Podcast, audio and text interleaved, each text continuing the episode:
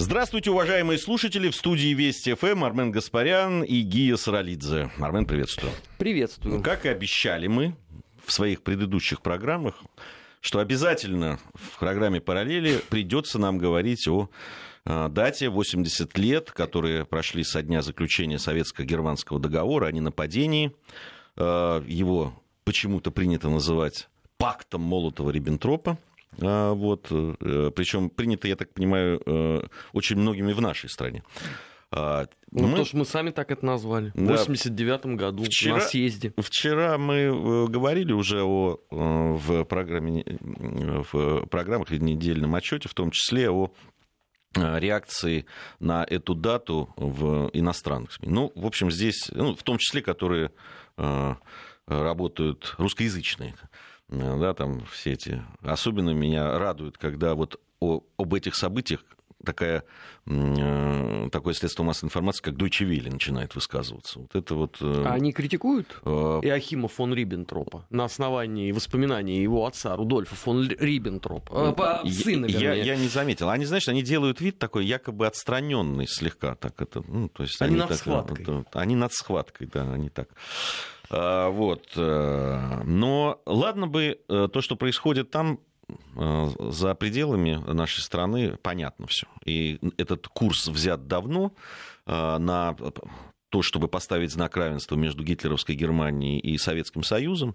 И давно уже звучат, и, и кстати, в, не, в некоторых э, документах, ну, не, не основных, конечно, но какие-то, каких-то документах, которые там э, в Европейском Союзе бродят, во всяких пассе там, и, и прочих, э, но этот знак равенства уже поставлен. И э, разговоры о том, что в начале э, Второй мировой войны виноваты одинаково как гитлеровская Германия, так и СССР, ну, уже такое расхожее место. Подожди, пожалуйста, а мы в апреле 1939 года разрабатывали план нападения на Польшу? Ну, ты же знаешь, постоянно возникают некие фейки, такие исторические изыскания, с позволения сказать, которые якобы говорят о том, что Советский Союз там э, готовился Нет, ну, к войне. Ну, надо, надо Другое дело, что готовился он все-таки к оборонительной войне всегда.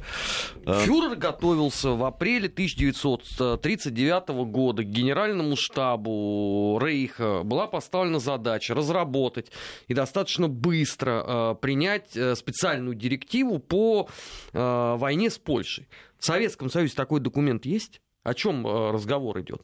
Или они искренне полагают, что 23 августа договор э, о ненападении был заключенным, а 24 августа Гитлер поставил Генштабу задачу, и все это у них уместилось за, соответственно, 7 каких-то дней, да?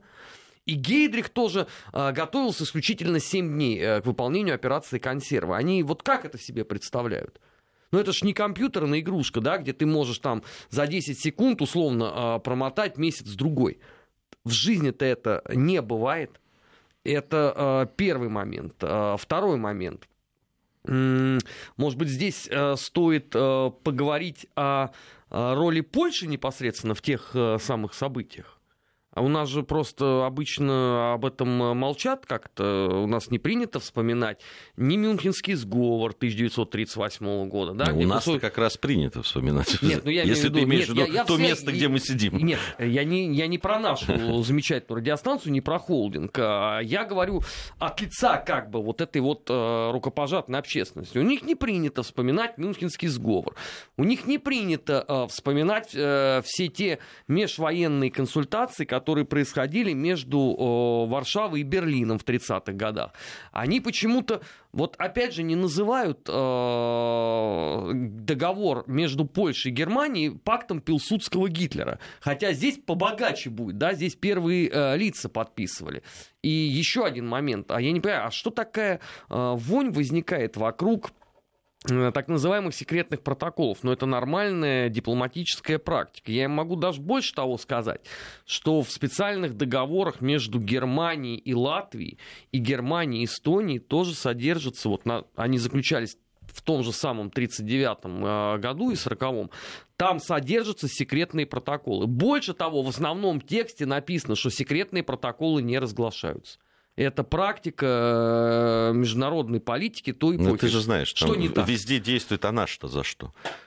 Все э, вот эти договора, которые вот ты упомянул уже Эстония, это давайте называть тоже все пактами тогда. Пакт Сельтера-Риббентропа, с Латвией пакт Мунтерса-Риббентропа, Литва пакт Урб, Урбшиса-Риббентропа. Ну, а Польша, ты абсолютно прав, там покрупнее, там Пилсудский с Гитлером. А, кстати, и Мюнхенский, ну, пакт тогда Чемберлена-Риббентропа. Че уж там. Франко-германская декларация, пакт Бонна-Риббентропа. Они, там э, прямым текстом в этом договоре, э, в, германской, франко-германской декларации есть э, прямая цитата «улаживать все разногласия и таким образом способствовать сохранению европейского мира». Но ну, они они, мир они с, Гит, с Гитлером был? собирались сохранять европейский мир. Нет, ну, ну, нет, слушай, ну, мне, ты в знаешь... теории они могли это сделать, но это надо понимать, что э, это был бы э, возврат изначально на позиции там 1914 года. Если они были готовы целиком и полностью к этому, тогда, наверное, мир в Европе можно было сохранить на континентальной Европе, Слушай, да? А, Про как... нашу страну мы ты, не говорим. Ты понимаешь они, да, они же какой мир? Континентальный, мы же тоже Европа все таки как не... Нет, значит, нас они за скобки выносили. Да. И фюрер нас, кстати, тоже за скобки выносил. Вот. Он не имел в виду нас как Европу. Ты знаешь, они как раз нас за скобки не выносили. А, я уже приводил в нашей, одной из наших программ, э, приведу еще раз слова э, премьер-министра тогдашнего Франции, э, премьер-министра Франции, впоследствии Поля Рейно, который писал прямо вот тоже откровенно абсолютно, что после переговоров с министром иностранных дел э, Германии у французского коллеги, сейчас цитирую, сложилось впечатление, что отныне германская политика будет направлена на борьбу с большевизмом. Рейх дал понять о наличии у него стремления к экспансии в восточном направлении. Вот, собственно, чего они добивались и не скрывали этого. Ни во Франции, ни в Германии, э, ни в, в Великобритании. Ну, разумеется, потому что они-то, в отличие от очень многих э, других людей, читали Майнкамп а, и знали, о чем эта книга и понимали, на что нужно будет давить, потому что изначально-то э, значительная часть первого тома, это ее можно, знаешь, так назвать антиверсальская книга, да, и там не любовью к Франции э, проникнуто очень многое, но в этой же книге содержался и постулат, на котором, собственно, фюрер и сломался, что надо повернуть свой взгляд на те земли, на которых там 600 лет назад мы закончили наше продвижение. Имелось в виду вот как раз а, земли на Востоке, то есть Советский Союз. Поскольку люди были грамотные там, по большей части, они это все читали. И они понимали, что надо просто, если наша цель э, неизменна, надо поменять приоритеты чего они, собственно говоря, с фюрером и сделали. Я хотел бы сейчас наш разговор еще вот направить вот по, э, знаешь, какое русло. Э, мы говорим о том, что как трактуют и какие претензии предъявляют у нас сейчас на Западе нам, да, в том числе СССР, как и Россия, как правоприемница СССР, я бы хотел, чтобы мы поговорили о том, что происходит у нас внутри. Знаешь, э, ну, э, у них свои интересы, свои страны, они действительно хотят во многом забыть свое вот это прошлое, либо переложить э, часть вины, а может быть всю вину на Советский Союз. И, и это понятно, ну, даже по-человечески, в общем, понятно. Ну, зачем же с таким пятном-то жить? Тем более так много времени прошло. Вот давайте мы-ка скинем. Но ведь у нас внутри ты посмотри, что творится. Да даже с тем плакатом, э, о котором мы с тобой сегодня говорили, те, кто э, в социальных сетях, наверное, там бывает и э, интересуется этими ну, вещами. на наш телеграм-канал, мы вчера да. об этом много писали, и Владимир Соловьев, и я, и многие другие. Ну что, а, дошли до того, что начали публиковать интернет-фейки. Причем фейк этот образца 2007 года. То есть ты представляешь, да, сколько раз его за 12 лет э, разоблачили, все равно не помогает. Потому что нужно... Ну, давай скажем, э, чтобы ну, люди понимали, кто не знает. Берется классический э, плакат э, Кукрыниксов, э, что, где вот два самолета, советский и британский, встречаются в небе и бомбят э, Великобританию. В чем был фейк? А, убрали британский самолет, нарисовали Мессершмитт. Соответственно, это встреча уже э, немцев и советских солдат. Над Лондоном. Да, и вместе они бомбят не Берлин, естественно, а Лондон. Ну и а, коряво написанные стихи.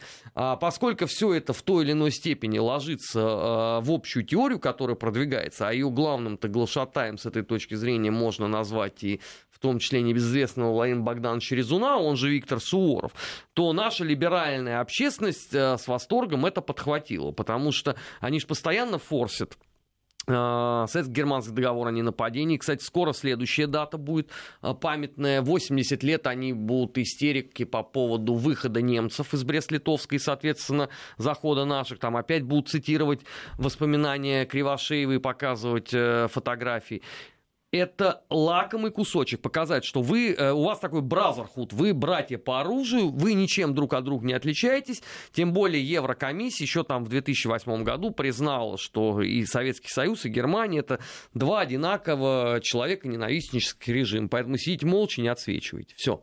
Вот она концепция. И она замечательно работает. Потому что какое количество перепостов было? Сколько людей вчера, а, я вот специально даже, а, пока вот отсутствовал во время стрима, поглядывал, сколько людей написало, боже ты мой, открылась правда, сколько еще всего а, таят архивы, что а, проклятые власти скрывали, и мы должны покаяться перед Польшей. Вот по поводу покаяния а, за Польшу. Ты знаешь, я хотел бы просто процитировать один очень интересный документ, э, который попался мне на глаза. Это из письма э, небезызвестного русского военного деятеля, генерала Алексея Александровича фон Лампы. Очень известный человек, который в свое время был одним из лидеров Русского общевоинского союза, возглавлял э, отдел в Германии, был э, невероятно близок к барону Врангелю и так далее. И вот он в письме, сейчас я его отыщу, он в письме указывает, что удивительное дело, значит, с одной стороны на них ополчились французы, да, дескать, что это такое, вот вы предатели, там, а всех русских а, предали. А с другой стороны, когда вот он смотрит на начало войны, он описывает, что а, вот передают газеты, где бои, где-то сердце сжимается, потому что столько знакомых мест, он там воевал в эпоху Первой мировой войны. И он а, произносит а, достаточно такие показательные слова. Вот политика Польши, которая всегда с презрением относилась а, к тем, кто им помогал и выручал, она в очередной раз сказалась. Вы предали Россию, сначала имперскую, потом белую, ну, имеется в виду белое движение, там поляки действительно много чего сделали.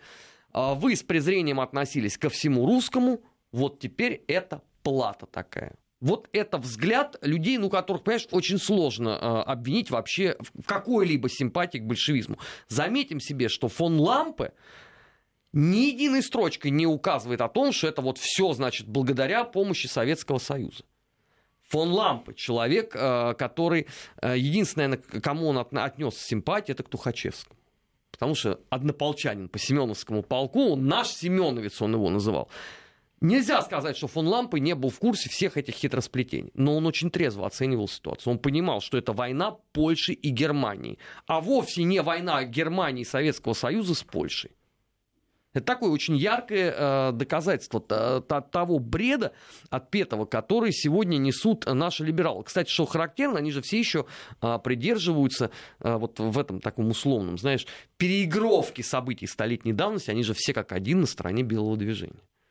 Они даже не подозревают, что вот фон Лампа бы их перевешивал бы на первом бы столбе, как предатели всего русского, что только вот есть святое. Но они все, вот, понимаешь, еще себя форсят, марковцы такие, корниловцы. Страшное дело вообще, должен тебе сказать. Причем это у них последние 10-12 лет. В 90-х у них таких мыслей не было. Я помню, как они на Никита Сергеевича Михалкова еще кидались, когда, помнишь, он там снимал этот э, «Русские э, без России», знаменитый вот этот вот сериал, сколько они на него вылили навоза. А теперь вот они все такие, знаешь... Ну, не все, ну, есть, да. Голицын Оболенский, новые. То, э, я вот э, по поводу того, с чего мы начинали, э, да, там, переписывание этой истории, знаки равенства и так далее. Десять лет назад же, э, 23 августа было провозглашено, э, этот день, 23 августа, было провозглашено Европейским парламентом Днем памяти жертв сталинизма и нацизма. Обратите да. внимание на э, то, что они ставят в начале да? А, даже, даже это, даже последовательность, понимаешь? А, в, это э, действительно, вот не хотя, они не хотят э, Мюнхенский сговор там, объявить каким-нибудь днем. Нет, не, нет такого желания у них. А что там трагичного-то произошло? Ну, подумаешь, распилили Чехословакию. Ну, а в 99-м как э, Югославию попилили. Ну, тоже ничего Слушай, страшного. ну, давай ну, честно. Косово это то же самое. Че- Чех, э, э, Чехословакия э, действительно после 30... Но по большому счету, ведь и Польшу они сдали. Ну, сдали они Польшу. Ну, слушай, они тебе по формальному признаку скажут, мы, э, согласно договору, должны были вступить в войну. Мы вступили. То, что она получилась не совсем войной, Но у них, это другой у них вопрос. были, э, был этот договор, они вступили в войну. вступили. Ну, формально. Да, А и Франция, нас- и а- Британия. А у нас не было договора, у нас был другой договор. С кем? С Польшей? Нет, у нас был с Германией. Нет, мы же предлагали и Польшу заключить. Пре- Предлагали. Самое это Я тебе про это говорю. У мы нас же его- весной предлагали у нас Польше же, у заключить нас же договор. не было. И более того, мы ведь предлагали а, и Франции, и Великобритании а, договор, который бы мы вместе защищали Польшу. Больше того, мы ведь вынуждены были заключить этот самый договор э, с, о ненападении с Германией только после того, как Лондон и Париж последовательно саботировали ведение этого переговорного процесса. Там же известно, как бы записка Сталина Ворошилову. Клим завязывай, все, больше не нужно. Хватит унижаться, потому что это же несколько дней длилось. А это, это несколько дней, извините, это активная фаза переговорного процесса. А ты представляешь, да, себе, сколько это готовили дипломаты ведомства Литвинова, сколько вообще бумаг по этому поводу было написано, и как они циркулировали э, между, соответственно, Москвой, Лондоном и Парижем. Об этом же просто не очень интересно вспоминать. Гораздо проще сказать, вот, два человека ненавистнических режима, как нам э, вчера сообщили, они э, двигались навстречу друг другу и не могли не встретиться. Окей. Кстати, к этому же они еще пристегнули Рапальский мир. Мне это особенно пикантно, то есть с Веймарской республикой. Их даже не смущает, что фюрер Веймарскую республику, ну, мягко говоря, не очень любил. Мягко говоря, как он с ней поступил. со мужской как мы с Маратом тут вспоминали, э, по-моему, это на прошлой неделе было, Конституцию он сохранил Веймарской республики. То есть а, ему не нравилась форма, но как бы основополагающий документ остался вполне себе. Вот ст- столетие мы отмечали тут, пока ты был в отпуске. Ну, не сказать, что у нас это очень торжественно получилось, я тоже не люблю Веймарскую республику. Ну, по другим, правда, причинам, э, нежели фюрер. Но, тем не менее. Поэтому какие здесь э, претензии могут быть? Только такие, что шли навстречу другу. Я тебе больше что скажу. Я вчера опять наткнулся на то, что они стали форсить э, книгу э, 1992 года, с самого начала, там, по-моему, январь или февраль, э, с названием э, «Фашистский меч ковался в СССР». Бушуев и Дьяков сработали. То есть читать не надо, да, ты название смотришь, и, ну, тебе не по себе уже, да, какая гнусность и мерзость. А если ты эту книгу открыл, ты узнал, что на самом деле речь шла о межвоенном сотрудничестве как раз с Веймарской республикой, которую фюрер, собственно, все и прекратил. У нас же не было потом вот этих вот контактов э, между военными. Э, то есть э, многие же даже потом говорили, что это вот Сталин в том числе предъявлял вот этим вот участникам дела Тухачевского. Но это ерунда абсолютная. Там Лугомарника очень сложно заподозрить в том, что именно он обвалил все эти контакты. Это все сделала Германия. Но между тем, смотри, скоро отметим 30 лет выхода этой книги. Ее с тех пор никто не переиздавал, разумеется. Она давным-давно библиографическая редкость. Э, Никто не цитирует документы, которые в ней, потому что они невыгодны, зато название очень красивое. То есть, в принципе, если мы с тобой там сработаем эм, книгу, я не знаю,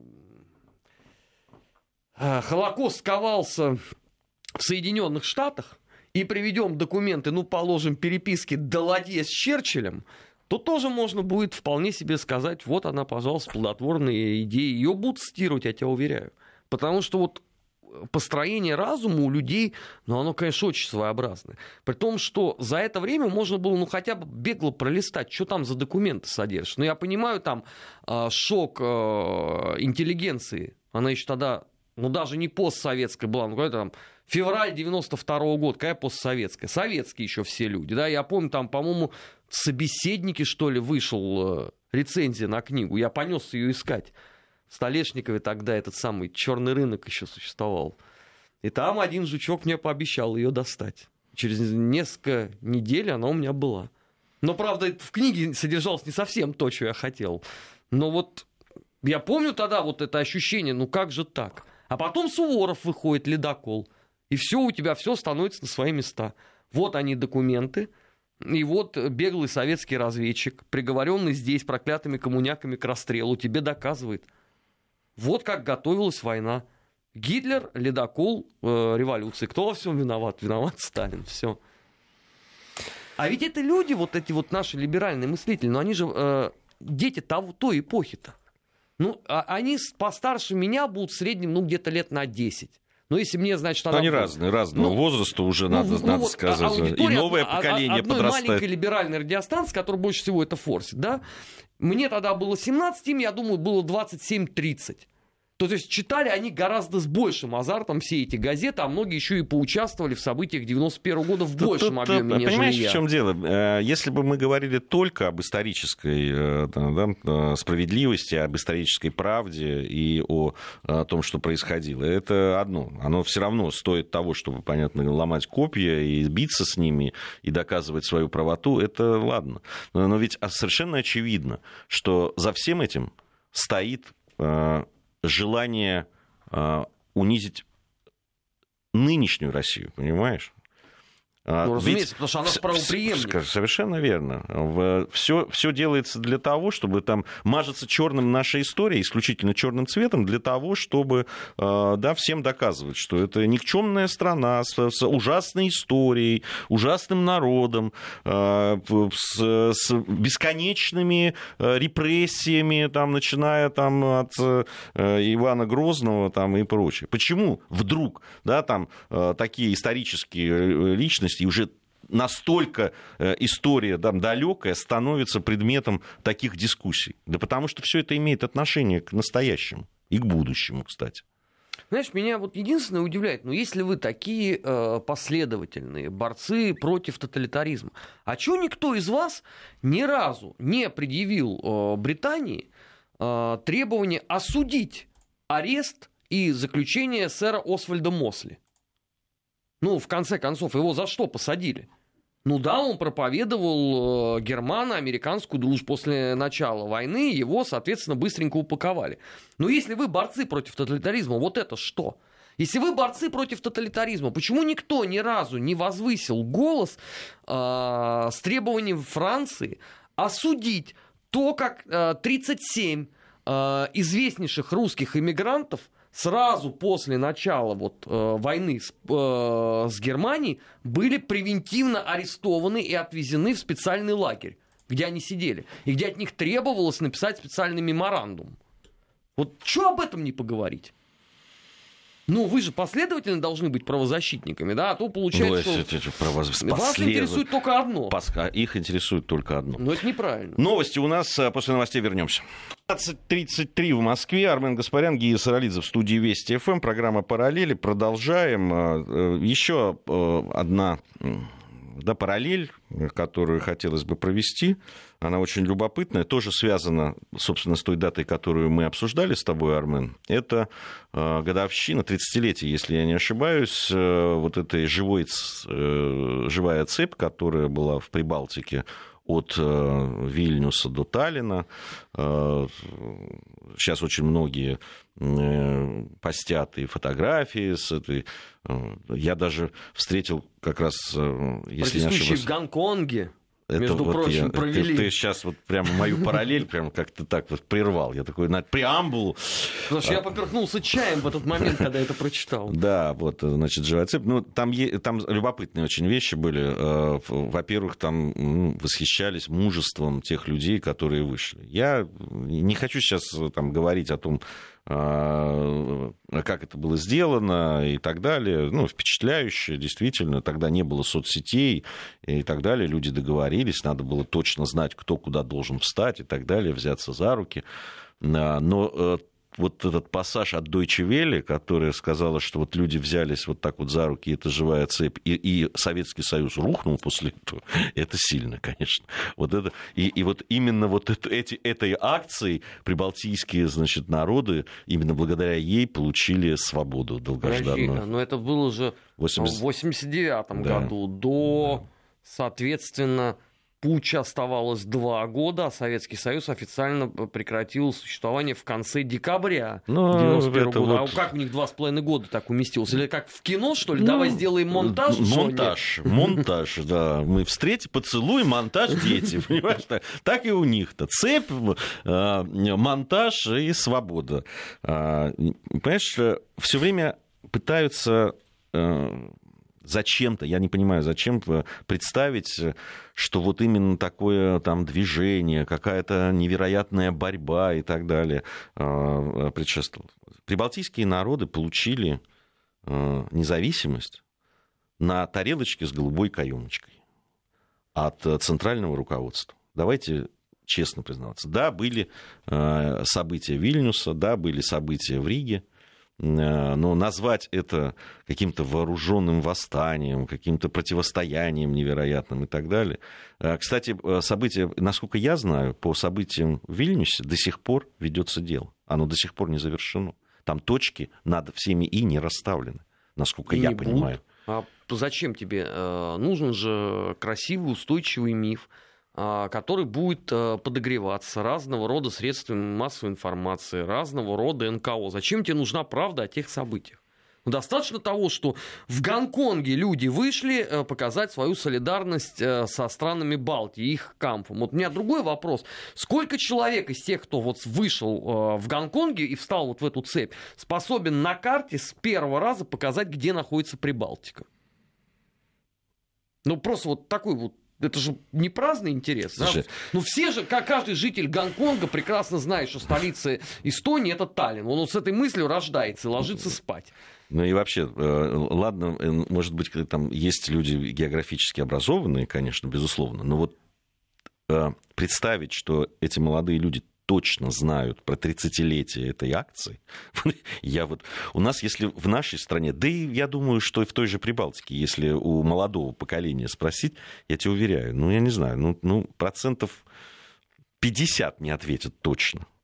А у нас, я думаю, что близкое к 100%, если брать там до 25 лет. Что, что когда-то, 30 лет назад, такая акция была. Когда ее напомнили, что 30 лет, я с трудом, ты знаешь, вспомнил, что да, да, что-то такое было. Э, Слушай, ты знаешь, я когда прочитал заголовок, день, с которого начался крах СССР, я не сразу понял вообще, о чем идет речь.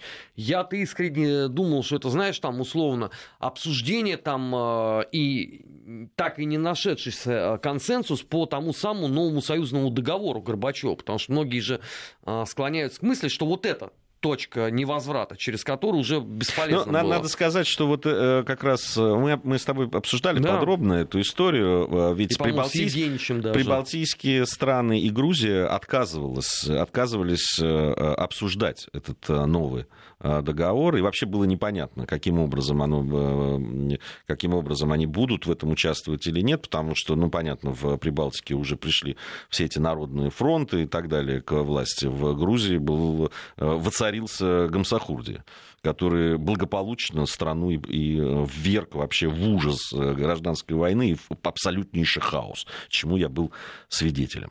А Вот, э, а, э, ну, вот представлять сейчас, ну это действительно, это такое, знаешь, мифотворчество, такая новая мифология. Э, Правда, мы, мы еще-то живы, и все хорошо помним, что происходило.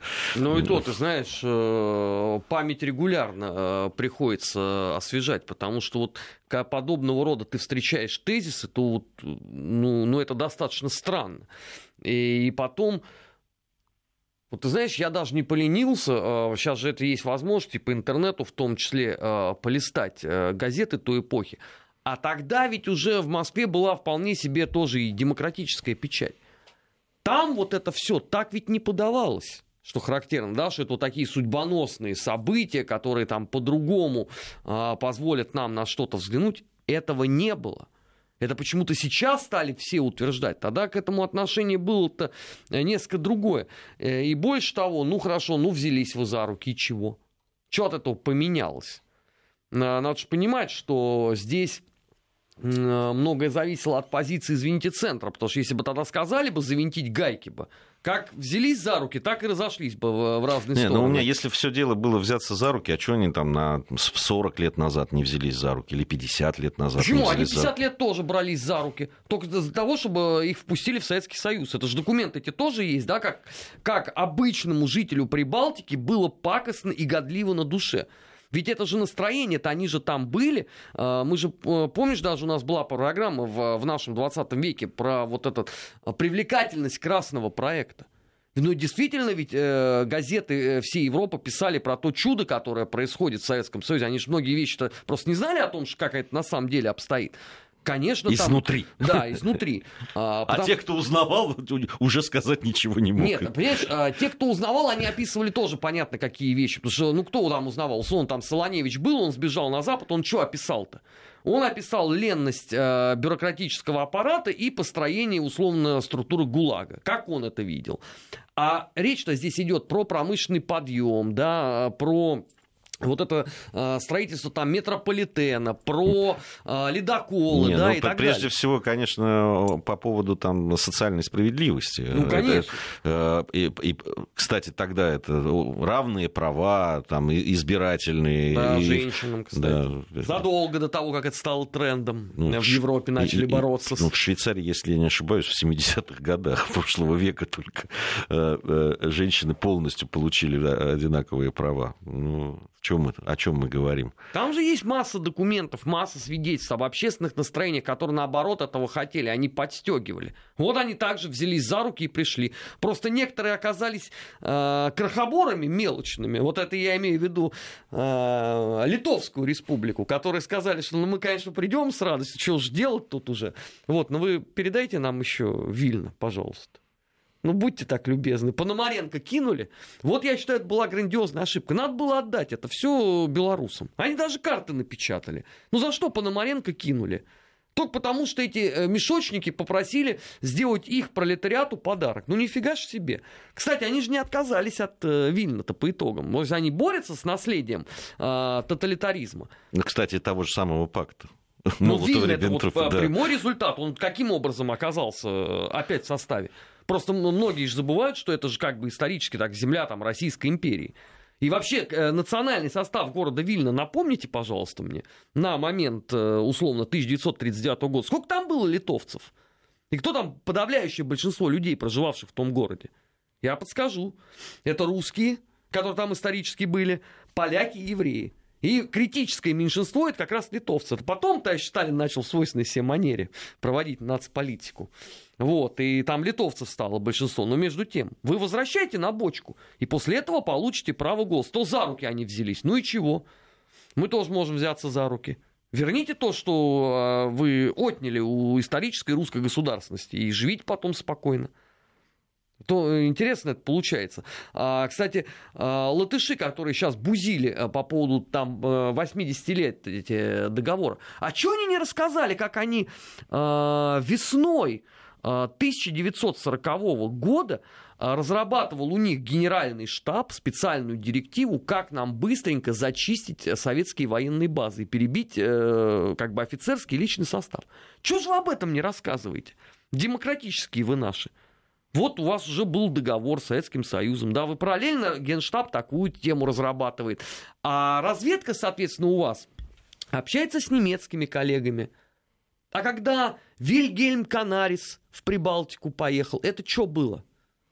Это вот тоже сугубо проявление демократии? Или вы не знаете просто о том самом прибалтийском визите главы немецкой военной разведки? Ну, можно многое рассказывать, но тогда давайте э, будем оперировать фактами, а не то, кто, когда, где и с кем э, брался за руки. У нас, в конце концов, вон есть ВДНХ. Там он что не скульптура, то взявшийся за руки. Так что мы еще сами можем дать многим фору. Не, ну акция красивая, взялись за руки. А, единственное, что я говорю, не, не надо, э, не надо ж придавать этому такое мифологическое значение просто. И, и, и все это э, представлять как... Потому что ну, в соцсетях там какое-то безумие. Слушай, а ты знаешь, это вот все говорит о том, что вот все мы мы выходцы из одной страны. Это же все на самом деле отголоски моего любимейшего фильма «Обыкновенный фашизм», где, помнишь, Ром говорит, когда вот показываются сцены, где они качаются на стульях, как мало надо для национального единения съесть суп и покачаться на стуле. Вот, пожалуйста, сколько лет прошло с момента выхода гениальнейшего фильма, мы продолжаем жить вот этими штампами. Так они. Что надо? Взяться за руки. Ну, нам же некоторые из либерального лагеря рассказали, что Рон снимал не про гитлеровскую Германию. А про кого? Он про Туз, просто он не мог рассказать про сталинский СССР, поэтому ты что, не, не, нет, не ознакомился еще с такой версией? Нет, И... свежо. Сейчас э, у нас совсем небольшая пауза будет. Армен Гаспарян, Гия Саралидзе в студии Вести ФМ. Программа «Параллели». Продолжим буквально через несколько секунд. Вести ФМ. А, еще одна новость, но это даже новостью нельзя назвать, это так спорадически возникает э, эта идея по поводу отме... от снятия моратория на смертную казнь. На этот раз э, э, от ЛДПР, там, от одного из депутатов, значит, который сказал о том, что вообще-то есть такая необходимость снять мораторий на смертную казнь в качестве наказания. А, правда, сам он сказал, что не будет э, инициировать это, потому что мораторий на смертную казнь – это вопрос президента. Я в данном случае э, не очень понимаю. То есть он высказывает как, просто как гражданин свою точку зрения, или все-таки он депутат, и как раз, насколько я понимаю, это задача депутатов – инициировать те или иные э, значит, законодательные инициативы. Э, в том числе и что касается моратория. Я, э. Э, эта тема вызывает всегда очень бурную реакцию, в том числе и у наших слушателей. Сейчас меня... начинается эпоха хайпца, такого легкого. Да, ну, а, понимаешь, как только ты, как только ты... Это понятно, что... Я, я, я намеренно сейчас вот фамилию даже не стал произносить, потому что понятно, что э, очень часто это делается для того, чтобы просто, ну, как бы тебя вот упомянули в средствах массовой информации, ин, индекс Цитирование. Цитирование, упоминаний там, и так далее тут же э, взлетает. Слушай, вот это чудовищная, конечно, штука нашего времени. Вот это просто, когда к тебе обращаются СММщики с просьбой, а не могли бы вы вот там вот Имерек такой-то предложил такой-то законопроект. Слушайте, ну это просто смешно. Ну почему раньше этого не было? Ну, может быть, э, стоит уже более приземленно к этому ко всему относиться. Ну, а вот что касается смертной то, казни... Это... это инициатива, э, ведь если она действительно интересная и что-то представляет из себя, ее заметят и так, ты же понимаешь. Конечно. Да? А если, а если надо все. просить кого-то, чтобы кто-то заметил, тут уже э, другая история. А, по поводу смертной казни. Ты знаешь, я, я-то последовательный сторонник применения смертной казни. Как и я. В, как в, и многие другие в особых, с тобой друзья. Да, в особых случаях. Э, то, что касается да, там, э, вопиющих э, Педофилия, да, совершенно верно. распространение наркотиков, измена родине, хищение в особо крупных размерах, убийца. Ну, вот я бы э, все-таки по ранжиру поставил бы, конечно, вот, э, вообще э, Нет, ну, преступления против ранжир, детей. Я, я просто их да, привел. преступления против детей, особенно которые связаны там, со смертью, с насилием там, и так далее. Тем более для людей, которые это делают повторно и так далее. Меня вообще просто иногда выбешивает, если честно, когда я э, читаю там, новость, что педофила, который уже до этого попадался, отсидел там какой-то срок, был выпущен досрочно э, за примерное поведение, и там через э, несколько месяцев опять совершил это преступление. Я просто не, я чего-то не понимаю. Слушай, ну что тут далеко за примерами ходить? У нас же тут есть некий иллюзорный протест «Мы здесь власть». Ты знаешь, что его э, один из лидеров этого протеста – это педофил Светов? Да, знаю, конечно. Ну и вообще, вот это вот куда мы катимся? А ему же ничего, вот он, он же был пойман там. Пойман, и, да. и ничего. Ничего. И ничего. Нет, но там, насколько я помню, сейчас э, Роскомнадзор заблокировал его Инстаграм, который, правда, несколько лет не обновляется. Но это же знают все, это же не новость Садового кольца, да, это как бы всем э, хорошо известно. И вот этот человек у нас э, занимается политическим протестом. Ну, вообще, вот, на мой взгляд, вот нет, я не буду говорить, меня опять обвинят в пропаганде насилия. В очередной раз. А, вот, и здесь, конечно, я, я правда не совсем понимаю. Тем более, что э, даже э, ну, с точки зрения э, наших оппонентов либеральных, ну, есть же град на холме. Соединенные Штаты Америки, где в большинстве штатов применяется смертная казнь. Ну, они тебе на это всегда, знаешь, скажут, что в Соединенных Штатах не было ГУЛАГа. Там, правда, другая есть беда, что там сидело людей поболее в тот момент, чем нет, нет, в нашей нет, стране. Не сидело, сидит больше, чем в свое время сидела в ГУЛАГе. Именно вот сейчас, вот а, прямо сейчас. на данную секунду. А по а. количеству расстрелов и смертных приговоров, тогда мы точно э, не сильно их опережали. Но это же им надо объяснять э, с опорой на цифры, это неинтересно. Поэтому они скажут, а если вы здесь возродите смертную казнь, то в вас каждом обязательно скажется ген э, ваших дедов, которые обязательно были лагерными палачами, вертухаями и так далее. Вы опять перестреляете всю страну. Армен, вот как раз деды, как показывает практика, которые стреляли, они, это их деды, а не наши. Вот, э, да, вот мы, мы часто об этом говорим. Э, и сегодня, кстати, вспоминали некоторых деятелей оппозиции, чьи э, родители или там дедушки или папы... Трудились на идеологическом фронте. Трудились на идеологическом фронте, совершенно верно. В отличие от наших, которые были на боевых фронтах. Которые были на боевых фронтах, строили гидроэлектростанции и так далее. Вот, а, а здесь... И ракетные установки Арзамас-16. Если когда они говорят потомки вертухаев, так вы вот в свои документики ты посмотрите э, и на своих э, родственников, и а там поговорим. А это неинтересно, потому что, э, понимаешь, здесь же принцип надо вот набросить дерьмо на вентилятор а ты будешь обязательно оправдываться перед вот э, всей этой публикой. Ну, Вообще ну, как... не буду, даже ну, не собираюсь. Ну, ты не будешь, а ты посмотри, вот сколько комментариев обычно собирают вот эти все набросы, это же все вот в интернете, потом это тиражируется. А конечный это итог этого какой?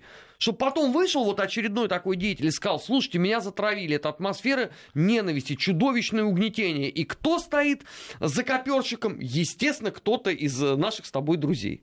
Потому что мы, мы же все время вот в списках вот самых главных вот этих людей, которые якобы отравляют им жизнь. Слушай, ну вот я э, точно ни, ни, ни про кого ничего не писал. Мне-то э, при, прилетало, там э, пытались. Ну, я, я, ты знаешь, долгие годы в прямом эфире, в общем, такую прививку. Да, я, я, я носорог в этом мы смысле. вчера с, с Анной Борисовной как раз об этом говорили, я... что эфир Вести ФМ закалит, любого. Я, я в этом смысле носорог, меня трудно пробить. У меня есть убеждения, кстати, которые трансформировались э, в, с течением времени. И сами либералы, э, я, я правда, еще там какое-то время назад, там лет 10-15, наверное, скорее был ближе к их лагерю, чем, чем к тому, в котором сейчас нахожусь. Но, э, во-первых, наблюдение вблизи этих людей и то, как они себя ведут в простой, обычной жизни, как они друг к другу относятся, как, они, э, как у них расходятся слова с делом. Но сейчас у них идет камп с Долиным. Серьезно. Опять Антона. Да, э, теперь они. Не, его... но он же не первый раз. Человек... Он задал вопрос по поводу мертвых душ Соболь. Ну и, соответственно, получил от Пархоменко полную кошелку удовольствия. Но это не первый раз. Пархоменко уже несколько раз. На... Антон а, абсолютно... Он ультралиберальных э, взглядов, но он, кстати, абсолютно либерал настоящий. Вот если есть ну, либер... последовательный. Да, последовательные либералы, то он, да, он из этой... Мы долго, я его давно знаю, я его очень уважаю, на самом деле. У нас абсолютно противоположные точки зрения по многим э, вещам, но он меня вызывает уважение, что он последователен. И каждый раз за эту последовательность он получает от своих же соратников и друзей. Ну, не друзей, конечно, в кавычках в данном случае. Вот. Э, и, а, как они жрут друг друга, Армен это они даже нас так не жрут. Это просто удивительно. Это удивительные создания. Это очень легко объясняется, потому что, понимаешь, мы для них враги. А э, Долин для них с этой точки зрения является предателем. Сначала надо покарать своего. Это же вот, я же опять же говорю, понимаешь, вот это вот все такой чистый первые годы большевизма. Понимаешь, вот, ну вот генетика играет, ну, ну что ты вот удивляешься, ну вот, э, вот это самая рукопожатная наша семья в стране, э, Светова Зитко. Ну вот дед кем был? Кто устанавливал советскую власть э, в Литовско-Белорусской республике? Кто там работал? Ну вот она, пожалуйста, генетика срабатывает через там а кто работал несколько поколений. Людям, чтобы знали. Ну кто, Фридленд кто? Это кто он? Ну, кто? Он э, из ФАК МГУ, потом, ну, сначала там был этот самый институт красной профессуры, а потом, соответственно, из ФАК МГУ. И теперь, мне нравится, как они... А кто он приходится кем? Ну, как дедушка родной. Вот. А у Альбац дедушка кем был? А у всех прочих? Кем ты расскажи, людям же интересно. Видные члены партии. У Бунтмана э, с маленькой либеральной радиостанции э, дед из э, особого отдела ВЧК. Там кого не копни, у них у всех вот эта вот генетическая связь. Оттуда и берется эта ненависть. Ну правильно, потому что морально ты вот уже натягиваешь эту кожаную тужурку, кожаные а, картуз, и тебе маузер в руки. Тебе надо пойти пострелять. А предатель это вообще просто, понимаешь, это у них классовое неприятие. Мы-то ладно, мы враги для них. А это предатели. Это страшнее гораздо. Причем они мне сами об этом чисто спокойно, за пивом.